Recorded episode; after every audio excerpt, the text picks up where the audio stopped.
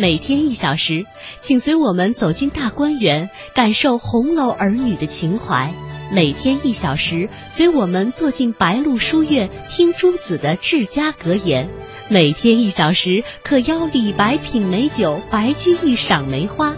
今天这一小时，你来了吗？这里是中央人民广播电台香港之声《中华风雅颂》。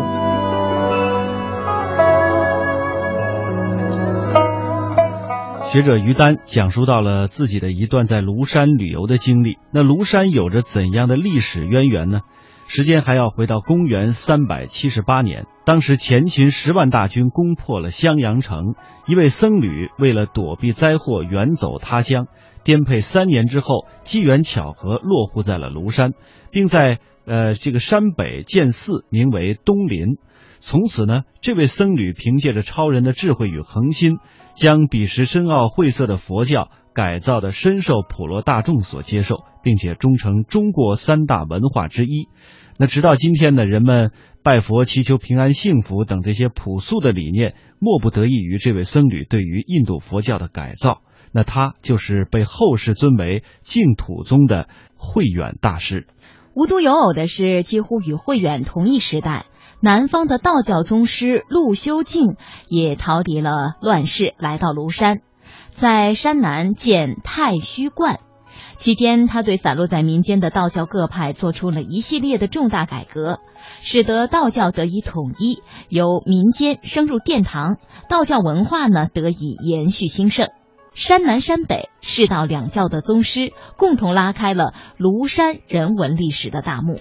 两千多年来，阅尽帝王将相，看罢天下文章，一生史家绝唱两位佛道宗师，也让我们梦回遥远的年代，共同见证了庐山人文历史开天辟地的第一章。正是由于这种地质环境的演变，气候变暖，流水作用，形成了庐山美貌的景观。根据统计，遍布庐山的摩崖石刻共有九百多处。位于庐山脚下的净土宗东林寺，它的奠基人就是一千六百年前远行至此的慧远大师。那佛教作为外来的宗教，逐渐融入本土的文化，已成为中国的三大宗教之一。陆修静在庐山的南麓修建的太虚观，及至北宋，一直都是南方道观规模最大也是最重要的宫观和修炼场。同一时代，同一处山，佛道两教既对峙。又同尊，庐山流传最广的当是旷俗的故事。周武烈王时代，一个叫旷俗的人进庐山求仙学道，天子想请他出山，旷俗拒不肯从。当人们找到旷俗的住处，却只见到一间茅屋，旷俗从此不知所踪。那么，庐山之所以叫庐山。又或叫矿庐，就是因为叫这个叫矿俗的人。关于庐山二字最早见于什么文字，说法不一。近代的学者王国维曾经考证得出，早在战国时代，一本名为《竹书纪年》的书中就有王南巡猎至九江庐山的记载。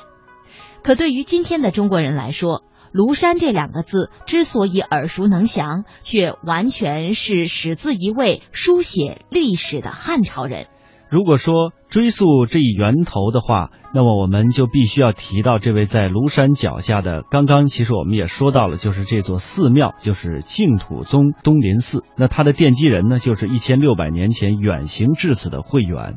在公元三百八十一年的晚春，在庐山的小路上行走着一个僧人，他就是离开了襄阳，已经游历了三年的慧远。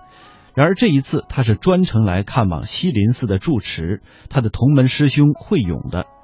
那仿佛真的是机缘和因果，岐山与有缘人相遇了。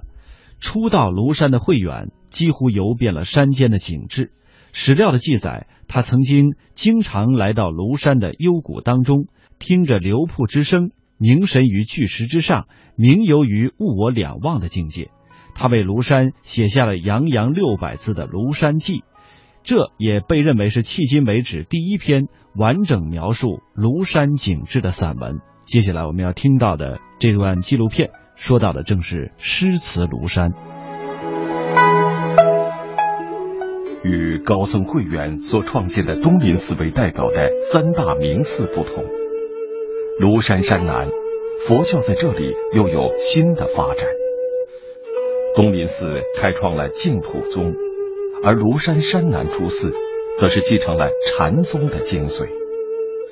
在这里逐渐形成了以归宗寺、秀峰寺、海会寺、万山寺和七贤寺为代表的五大丛林。近代以来名声最为显赫的海会寺，也是五大丛林中最年轻的一个。海会寺始建于明朝万历年间，距今只有四百年的历史。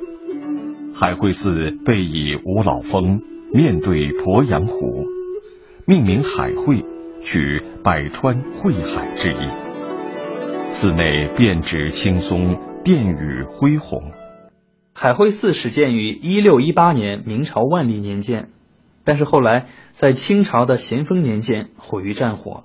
传说呢，在光绪年间，有位法名至善的和尚来到这里，盖了一个草棚就住了下来，在这儿清心修炼，一下就是四十年。有一位义官叫做魏兴林，每次乘船经过鄱阳湖呢，遥望五老峰的时候，都看见云雾缭绕，风光奇秀，心里想那儿必然有不同凡响的高人存在，所以有一天他就寻访到五老峰之下。看到草棚里呢，有一个老僧正在静坐参禅，魏星林不禁肃然起敬，他便拜了至善为师，并且捐出巨款，重建了海会寺。重建后的海会寺，殿宇宏伟，金碧辉煌，僧徒香客猛增，许多人被至善为弘扬佛法、坚持不懈的精神。和海会寺重修之后的辉煌壮观所吸引，慕名前来游历参拜，以求佛法。清人程颂万就是其中的一个。他来到海会寺后，有感于寺庙的宏伟、景致的清幽，以及至善禅师的德行伟大，作诗以纪念。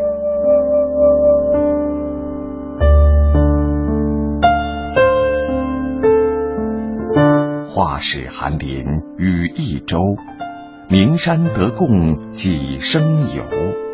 三梁剑北双行脚，九叠平南疑似楼。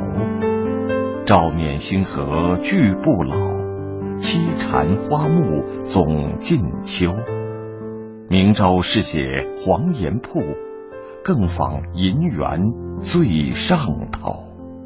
那我们看一下这首诗，嗯，程颂万呢，他在清代呢是一个非常有名的一个诗人，嗯，他呢不仅诗文兼善，同时呢这个画画呢也非常出色，因此呢在这首诗的开头呢，他就说这个画使寒林与一舟，名山得共几生游，这个意思呢就是说，一个画家呢虽然画了很多的山水，可是呢天下之大，如此多的这个名山胜水呢，恐怕呢几生几世呢也是有不完的。那么接下来呢，就是对这个至善圣上人的他的这种生生平的事迹的一种缅怀。说这个至善上人呢，带着他的弟子在这个五老峰下呢结庐而住，然后出入于这个三十梁和相慈涧一带，他就苦苦的修行。那么最后呢，终于使得这个海会寺呢重新伫立在这个呃九屏峰之南。这个至善上柔的上人呢，他满头的白发，就像星河一样。就像这个天上的银河一样呢，从未衰老。说这个寺院当中的这些花草树木呢，也因为至善上人的这样一而无惧于秋天的这样一种风霜。那么这首诗呢，就呃非常出色的描写了诗人程颂万呢在旅途当中呢游性勃发的这样一种神貌。至善中兴海会寺之后，又主持海会寺几十年的时间。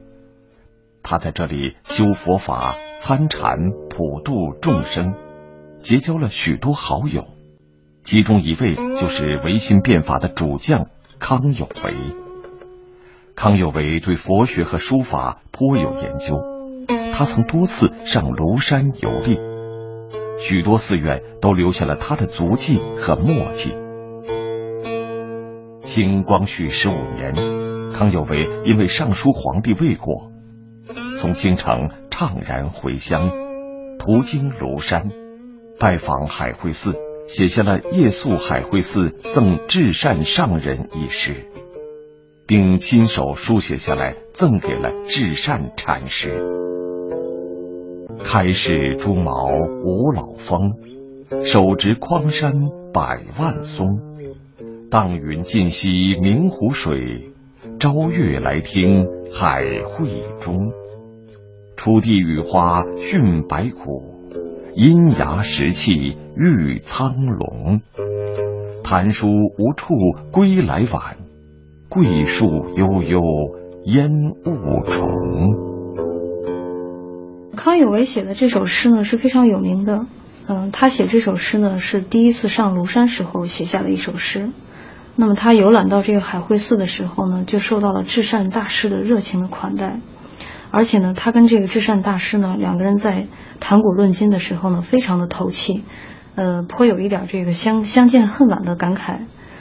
呃，康有为呢，他写这首诗呢，就是说他自己被这个至善上人的热情呢深深的感动了，同时呢，他觉得这个至善上人呢潜心向佛，然后静心修炼。那么他后来呢，又重修了这个海会寺的这样一种壮举呢，感到非常非常的感慨。呃，至善上人的这样一种经历呢，使这个康有为呢就非常非常的感慨。于是呢，他很自然的联想到自己呢大志未成，还有很多事情呢，他需要认真的去努力去做，才能够得到成功。又是百余年的风雨沧桑，如今经过修缮的海会寺保存相对完好。山门贴额真面目，